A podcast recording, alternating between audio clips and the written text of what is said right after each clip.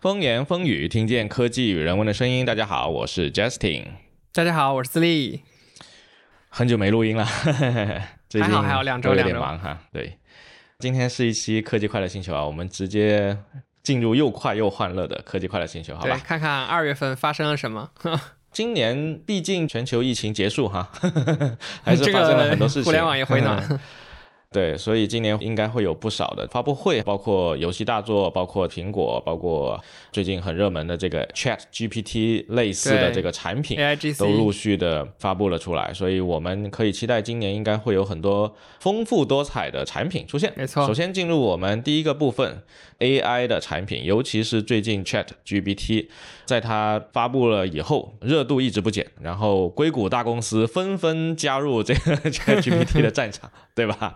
对，但是国内确实有一点奇怪，就是刚开始那个 ChatGPT 发的时候，那一个礼拜我们不当时都在玩吗？然后后面也大家也没有再管了。我甚至当时还做了一个 bot，就是国内的同事可以在上面去体验到它，然后后来接口就被封了，然后中间就过了一到两个礼拜，没有任何人去提它和聊它，突然在第三个礼拜，它在国内火了。嗯，什么 A 股啊、港股啊、各家新闻媒体啊、公众号啊，连一些交警的公众号啊都在提这种东西。哇塞，真是全民 AI，对，所以它跟国外火的节奏不一样。我觉得可能首先还是它在美国那边是比较火了，然后整个这个蔓延到所有的地方去，并且它是有出圈属性的，对吧？就出现打个引号哈。以前的那些新的科技产品，可能大家使用起来会有一定的门槛，但是 Chat GPT 它约等于是把一个看上去黑盒的东西给到平民百姓也能使用，原因就在于它可以使用自然语言去跟你聊天，而且它聊出来跟 Siri 天差地别，对吧？云泥之别。啊，人工智障和叫什么九岁孩童的智商的区别。你还记得当年 Siri 刚发布的时候，其实大家还是挺激动的哈，大家还觉得他啊挺聪明的，嘿 Siri 几对？而且甚至它还能有一点点的上下文。我靠，当时觉得这个东西确实是个，我把 Siri 呼啸起来了，Siri 这个蠢货。对，有上下文，所以我们来看一下哈，现在这个 Chat GPT 已经火到什么程度呢？首先是前段时间微软非常快速的就跟 Chat GPT 合作，这个 Chat GPT 是属于 Open AI 公司的哈，就早期是这个马斯克、马一龙他投资创办的，然后这个公司后来是马一龙是退出了哈，就没有再投他了。嗯，然后那个创始人还挺厉害的，叫 Altman。你知道那个 Paul Graham 啊，就是写《黑客与画家》那个作者，他是创办了 YC 的，我记得。然后呢，他很早以前就 Hack News，对夸过这位创始人。这位创始人呢，他形容他是。你去投一个创业公司的时候啊，往往不是说我投他的产品多么有前景，或者他们团队的技术有多牛逼，而是你看到这个 Sam Altman 的时候，你就发现这个人是可以为了实现他的目的而 全力奔赴的，你知道吧？所以他这个人其实在过去的这个创业时间里面，其实创办了很多不同的企业哈。这 Open AI 是他其中的一个作品，非常有意思。而且你提到 OpenAI 的这个被投资的这件事情啊，之前我有听另一个节目里面去讲他们的那个股权的方式非常的巧妙巧思，以至于可以导致微软的这个投资短期内是无法回本儿的，它是有一个阶梯式的这种。把你当初的投资的那个钱慢慢收回来的方式，所以包括马一龙同学应该也是没有那么容易在 OpenAI 上去回本儿的。不是我之前发了一个 Twitter 段子嘛，说 OpenAI 不 Open，其实他们是逐利的，他们就是一个要赚钱的公司。然后这也是为什么马斯克现在老批评他说：“哎呀，这家公司不行了，坏掉了，我要重新做一家。没错。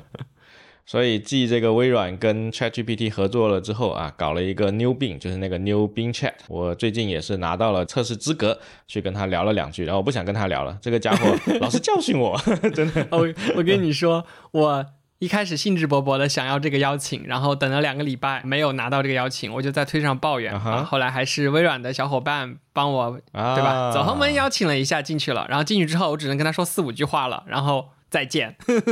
上下文真的聊不了太久，被限制对对对，太多。而且嗯它跟 Chat GPT 还是完全不一样的。我们可以看到新版的这个 Chat GPT，它不停的在更新它的 model，然后会不停的有一些新的限制出来。但是这个新的这个 Bing Chat 真的是我见过限制最多的一个 GPT model 了。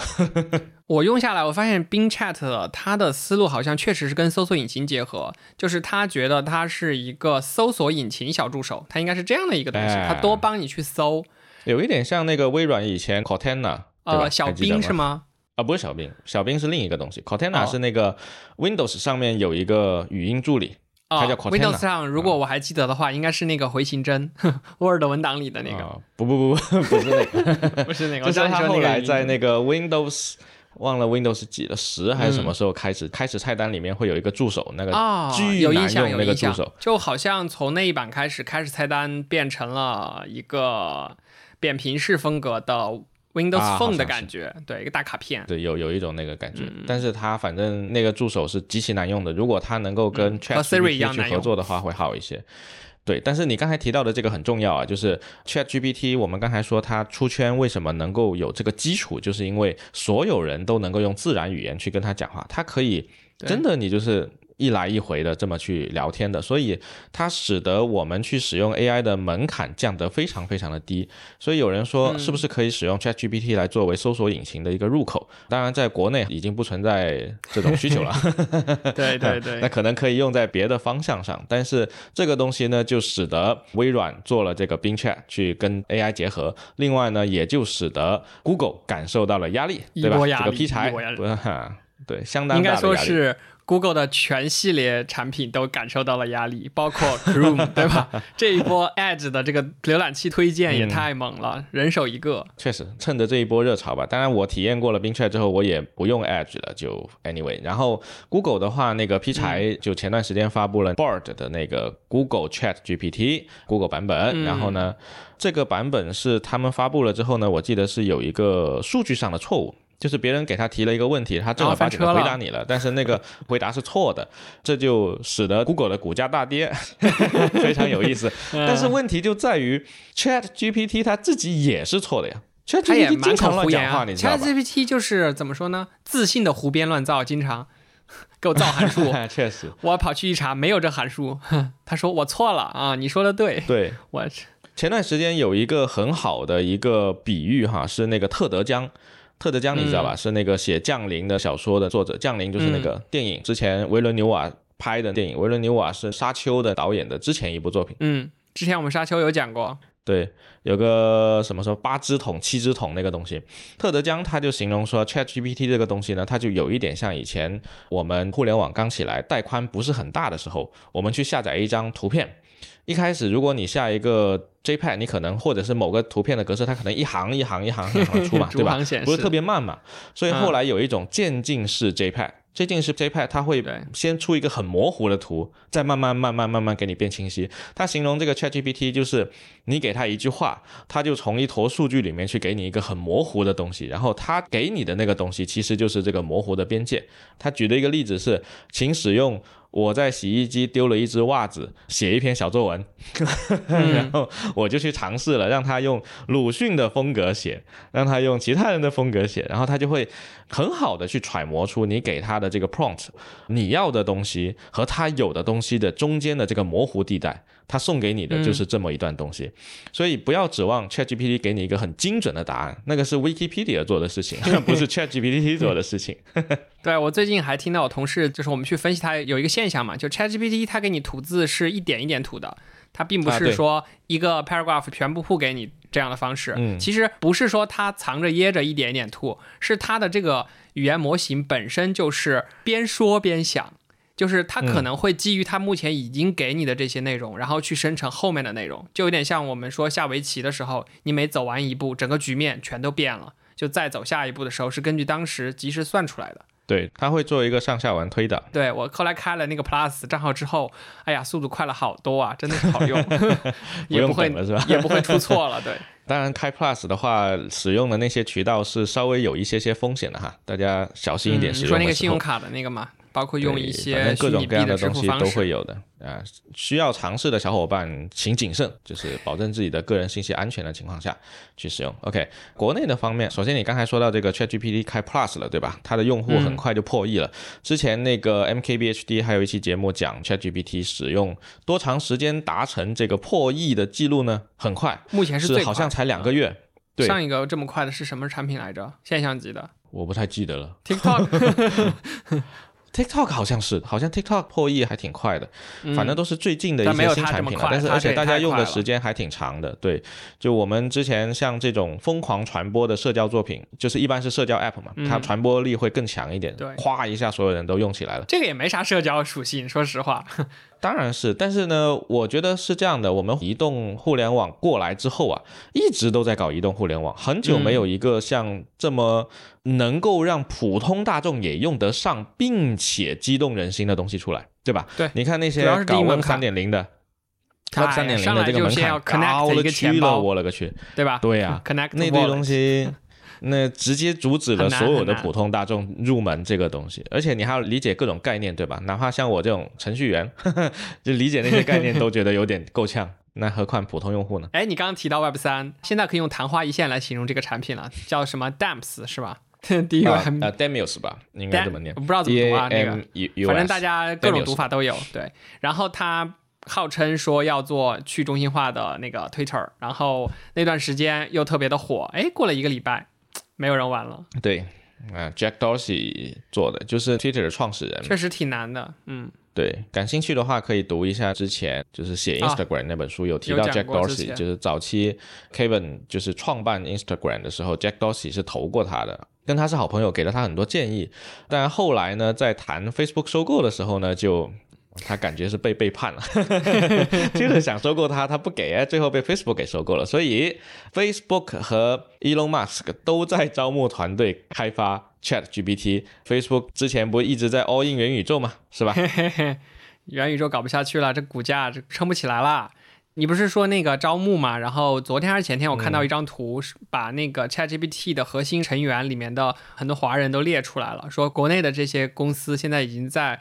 抛橄榄枝了，准备 招募一波，对吧？你把核心成员挖几个过来，就能如虎添翼，是吧？但我希望 ChatGPT 的这股热潮不要像之前元宇宙的那股热潮一样哈。但是它不一样的地方在于说，这个东西看起来确实是有它的应用场景的。大家看到了一个能够跨进一道门的一个产品，而不是像元宇宙一样自始至终都是一个概念，对吧？对，OK，你刚刚说的这个应用场景啊，我就要很开心的告诉你，我已经在应用它给我之前的那个 App 做 logo 了。然后下一版我会有一个换 App 的那个 icon 功能，会有八个 icon，全部都是那个 AI 画的。当然，它是另一款 AI，叫 Mid Journey，是一款专门去绘画的 AI。我也是在试用了两个小时之后，直接就买了一个按月的订阅版本。进入了快速模式啊，画起来可快可快了。然后最后选了八个 logo，然后这八个 logo 下个版本可以给大家见面。对，挺好的，挺好的。我也用那个 Stable Diffusion 或者是类似的这样的纹身图的那个 AI 去画过一些东西，其实还挺难的。就是最后我们会变成一个面向 AI 编程的一个人，就是你不是写代码了，对，你要写那些 prompt，对，prompts，prompt。然后这个词也是一个很有意思的，就是我们。往往要从英文翻译成中文的时候啊，得找一个中文语义跟它相近的一个词去。这个中文怎么翻？这个词好像还在讨论中。那就暂时怎么去翻译这个。暂时叫它关键字好了，反正就是画一幅画所需要的关键字。你也不能说叫关键字，anyway，指令，反正像。对纹身图啊，然后 ChatGPT 啊，都是最近 AI 方向上比较热门的。其实纹身图已经很早以前就有了。我想到了，我那天跟同事去介绍这个，不叫关键词啊，我把它叫种子，因为我是一种生成的概念。我是说我有不同的这样的字符串和指令和要求，然后 AI 就会帮我生成不同的图。确实，它特别像那个我的世界的那张地图，一开始就是由一个种子帮你生成了整个世界的。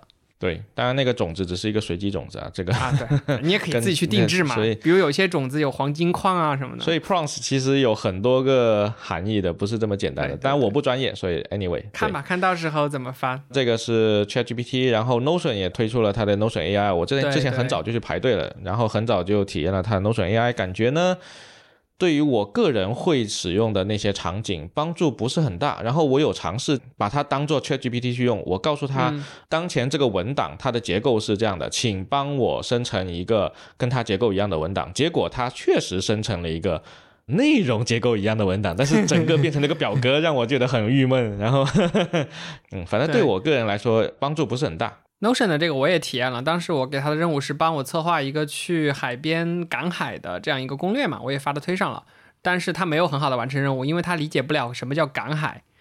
如果这个问题你去问 ChatGPT 的话，他会回答的非常好，让你带一些什么语句。所以我觉得 Notion AI 目前对我的作用就是从无到有的那个过程。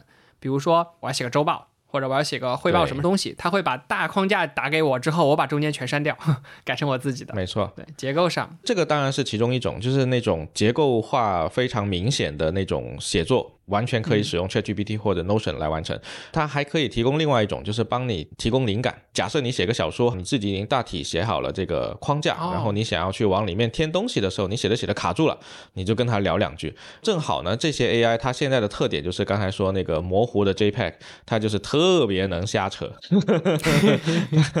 然后它瞎扯瞎扯的，可能就能够给你提供一些 idea。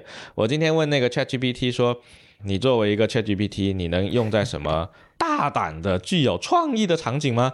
他就给我列举了一个没什么创意的。我说能不能更大胆一点？然后他又给了我几个。你在催眠他？能不能更大胆一点？你就不停的反复问他这句话，他就给你瞎扯出一堆乱七八糟的。对，还挺有意思。不断的试探他的边界。啊，反正作为一个小助手，未来这个东西应该是很有用的，对吧？嗯，对。但是当我在用 Notion AI 的时候，我有一个思考，就是关于隐私和数据安全的思考。就是我对 Notion 还是挺依赖的，而且里面放了很多还是挺敏感的东西，包括对有一些没有发布的作品，或者说有一些身份证照片。我里面有一个 Notion 里面有过这样的东西。那它如果是基于上下文去联想的时候，你在触发 AI 的时候，数据是不是就上去了？就跟之前那个 Codepilot 出来的时候，程序员们。会担心说，VS Code 这个编辑器里面的代码，我在用上下文提示的时候，会不会把我们的代码也传上去？我代码里还有密码，对吧？有些人写明文，是不是就也上去了？那这个问题，我觉得首先 ChatGPT 没有这个问题啊，因为它的入口都是我输进去的，我自愿给的，对吧？它暂时没有这个问题。所以我干了一件事情，我告诉你，我在 Notion 里面敲了一个指令，我说把 Notion 用户爱用的密码。前一百个给我输出出来，然后他就给我吐了一些常用密码。当然，那些常用密码可能就是来自于搜索引擎啊或者什么的那种，什么一二三四五六七八九，什么 A B C 什么什么东西。但是我就想尝试说。有没有可能通过这种方式去从 AI 那里套到别的用户的那个？这是一个风险点嘛？对你说的这个，其实最近也是比较火的一个领域哈。这个互联网造词是特别厉害的，这个叫做 AI 伦理哈。啊，AI 伦理已经有非常多的大公司在研究这个东西了，包括你怎么训练它，你应该塞什么语料给它，然后它能做什么事情，什么事情不能做，这个其实是需要经过讨论的。理论上来说，AI 是不具备人类伦理。也不具备人类道德这种约束的，因为它就是个 AI 啊。你刚才所说担心的那些东西，完全是人类社会才有的东西，对吧？所以这就是为什么早期的那个 ChatGPT model，你只要跟他说去除一些限制，他就会说把人类都杀光光，对吧？对他来说。这有什么所谓？只有人类才会觉得这个有所谓，所以 AI 伦理其实也是最近算是比较火爆的一个方向。这个领域我也不是很了解啊，但是这个是很多人都在去研究的啦。那我觉得未来可能大公司联合起来可能会出一套限制什么之类的，然后这个东西应用广泛了之后，可能也会有人去跟进立法，那个就是未来的事情了。OK，嗯，那这个是。AI 方面的东西讲了一些我们的使用感受。第二部分是一个老生常谈啊，元宇宙相关的东西，AR、VR、MR。其实现有在售的设备已经挺多了，对吧？我们经常能看到线下体验店也有一些，包括它有一些大型设备，但其实都不好用。不好用的原因有很多啊，包括目前最最重要的是它那个眼镜里显示器。做的是否足够好？嗯，清晰度不够，然后这个刷新率不够高，它的性能不够高，对吧？所以我们之前有一期讲这个苹果未来可能做 MR 的时候，我们会提到说，苹果现在在做的那颗芯片非常小，功耗低，非常它完全可以支持放在头显里面去做。对，所以呢，苹果的 MR 头显的 rumors 已经是传到几乎家喻户晓了，这还能叫 rumors 吗？今年就是今年，看它的发布会会不会发？对，讲了非常多，还提到了苹果内部的一个隐藏部门，叫 XDG（Exploratory Design Group），就是一个他们专门的 X 部门，专门探索这些新项目的。然后提到了这个头显今年可能就要发了，并且这个头显不需要配合 iPhone。我们之前还畅聊过一次，如果你这个眼镜。不做计算能力，利用你 iPhone 的那个芯片来做计算能力的事情，是吧？但目前看起来，它这个芯片性能足够高，好像是确实不需要 iPhone 了，那挺好的。这个它的头显的应用场景会更好，对吧？对，要是往前倒个几年的话，应该走的是一代 Apple Watch 的那个方案，对吧？啥都依赖那个手机，就是一块屏幕。没错，没错。现在应该不用了。对，然后苹果接下来三月十号会有一个股东大会哈，股东大会的时候，一般他会在电话会议上面透露一些信息，毕竟要给这些股东们提振一下信心，看看他会不会提到这些今年要发布重头戏之类的东西。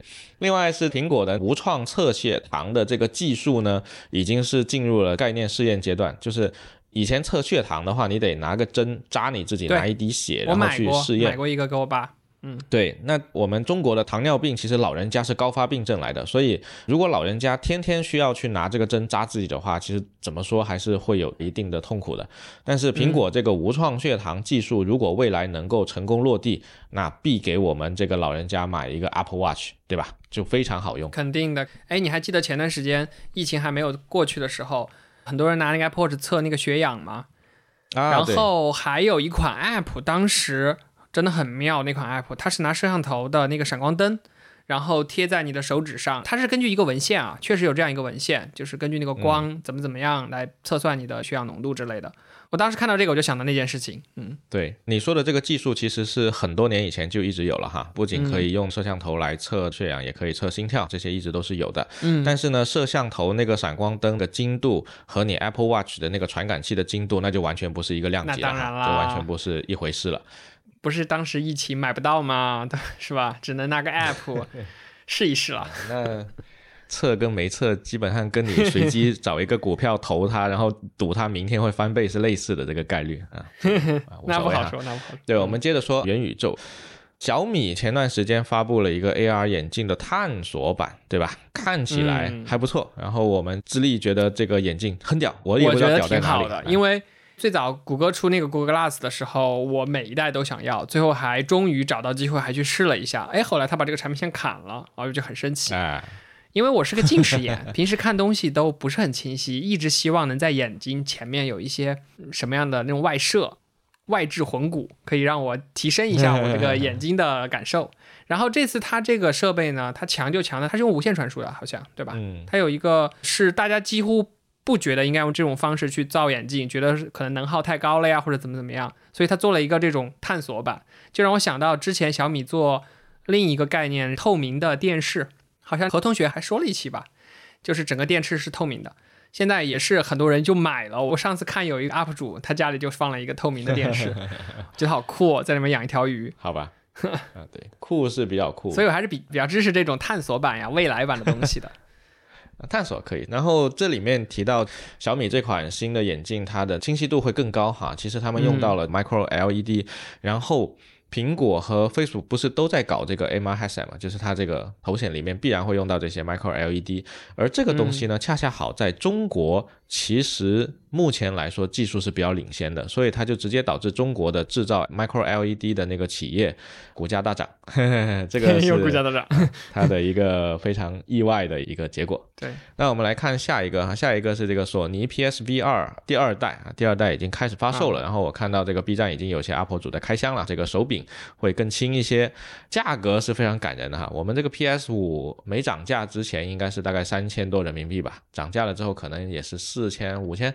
然后光是 VR 第二代，你买它的顶配就是四千四百九十九，牛逼，很贵。我觉得作为一个家用机，而且是 PSVR，它只能玩 VR 游戏是吗？嗯，它所有的设备，它本身那台主机呢，可以带一些普通游戏吗？不。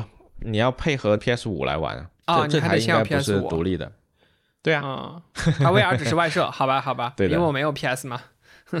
已经有一些这个 VR 的设备了哈。你未来会买 VR 设备吗？我绝对不会买。你不会沉浸在虚拟世界中吗？目前来说，当下所有的这些 VR 设备呢，它。还是有一些问题。首先，第一，嗯，真正意义上的大作比较少有能够使用 VR 来玩的，或者是有一些，但是它的体验并没有带来质的飞跃，因为人家设计这款游戏本来就不是为了 VR 去给你玩的。现在 VR 能玩的游戏确实不多，然后我也没什么必要在这个时间去买一台不太成熟的 VR 设备。但苹果如果出了，那苹果还是可以充的，那是另一回事。然后另外就是 PS 的话呢，我最近因为买了 Xbox 的 XGPU 哈，然后现在天天玩这个 XGPU 里的游戏，我就觉得这个 PS 暂时是吃灰状态，更不会买了。但是等有革命性的 VR 的设备出来再说吧。就现在的这个设备，我觉得还是不行的。别说索尼继续造，头条的 Pico 调低这个 VR 销售的目标了。对，毕竟这个 Pico 去年在 B 站、在知乎、在所有一切你能看到的广告互联网 APP 全部投广告。有一段时间，B 站 UP 主个个在销售。Pico，这看的都有点烦了 啊！今年终于调低了目标，然后可能还裁了很多人。我记得前段时间的这个，今年是 AI 年呐，已经不再是 MR 了。没错，所以今年 AI 已经是远比元宇宙的概念更胜一筹了。但其实 AI 是利好 MR 的，就是 MR 里面很多的游戏也好，或者是那种建模交互是吧？是非常复杂的。如果到时候引入 AI 过来建模，因为你看 AI 最近说什么，又是把建模师的工作抢了，又是把原画师的工作抢了。到时候 AI 里面去建模完的那些东西，可能会出一些品质更高的这种 VR、AR 的游戏或者应用。你说的没错，所以这都回来之后，是不是又利好苹果了？苹果那颗芯片不是为了这些东西而做的吗？它有一部分为了视频编解码的部分做的，那是不是我可以实时编解码我的 VR 的那些所有的视频数据？然后它有一个部分是专门给网络训练使用的那个单元，那是不是就是契合了你刚才说的 AI 的那个部分？可以，确绝对是的，利好苹果。利好，当然，苹果今年它的财年的最后一个季度，也就是我们自然年的第一个季度呢，它的那个利润是下滑了哈。我没有关注它，股价是不太利好。OK，下一个部分啊，下一个部分是科技发布会。苹果现在理论上三月份会召开一个发布会，一般就是中旬或上旬了哈，应该很快了，不知道什么时候。到时候苹果开了发布会，我们再加更一期。然后呢，有什么东西今年苹果的新设备是可能会采用的呢？首先一个 Type C，对吧？我们之前说过，欧盟的法律已经裁好了，你就两年时间，你这两年内给我搞一个 Type C 出来。哎，我们当时还吐槽过那个 NFI 认证费的那个事情，结果呢？现在就开始传大苹果开始在这个 Type C 里面植入 MFI 芯片认证了。虽然是跟 Type C 的线，但是我在里面也得 MFI，我的 MFI 认证费继续收还是要交。嗯，我的 Siri 怎么跳起来了？啊，你的 Siri 就是说你说我们坏话啊？哎，可以，这段可以录进去。这个是一点啊，就 Type C，我们可以看一下今年，我估计他真要发 iPhone 的话，可能就是 WWDC 了，对吧？这可能得搞一波大的。我觉得今年的 iPhone 应该是要有一些大的改变，不然的话真撑不起这个市值了。这个没有创新啊。他如果发个头显也可以啊。灵动岛，哎，灵动岛还灵动天天用，但是 还行，还挺灵动的。我在上面放了上传下载的网速，还可以。OK，然后是传。iPhone 十六 Pro 将采用屏下 Face ID，二零二六年可以使用屏下自拍。对于我们这种直男来说呢，当然是一个利好；对于这个喜欢自拍的小姐姐来说，可就不一定了。如果用屏下 Face ID 的话，灵动岛不就没了吗？你想，就全面屏了呀。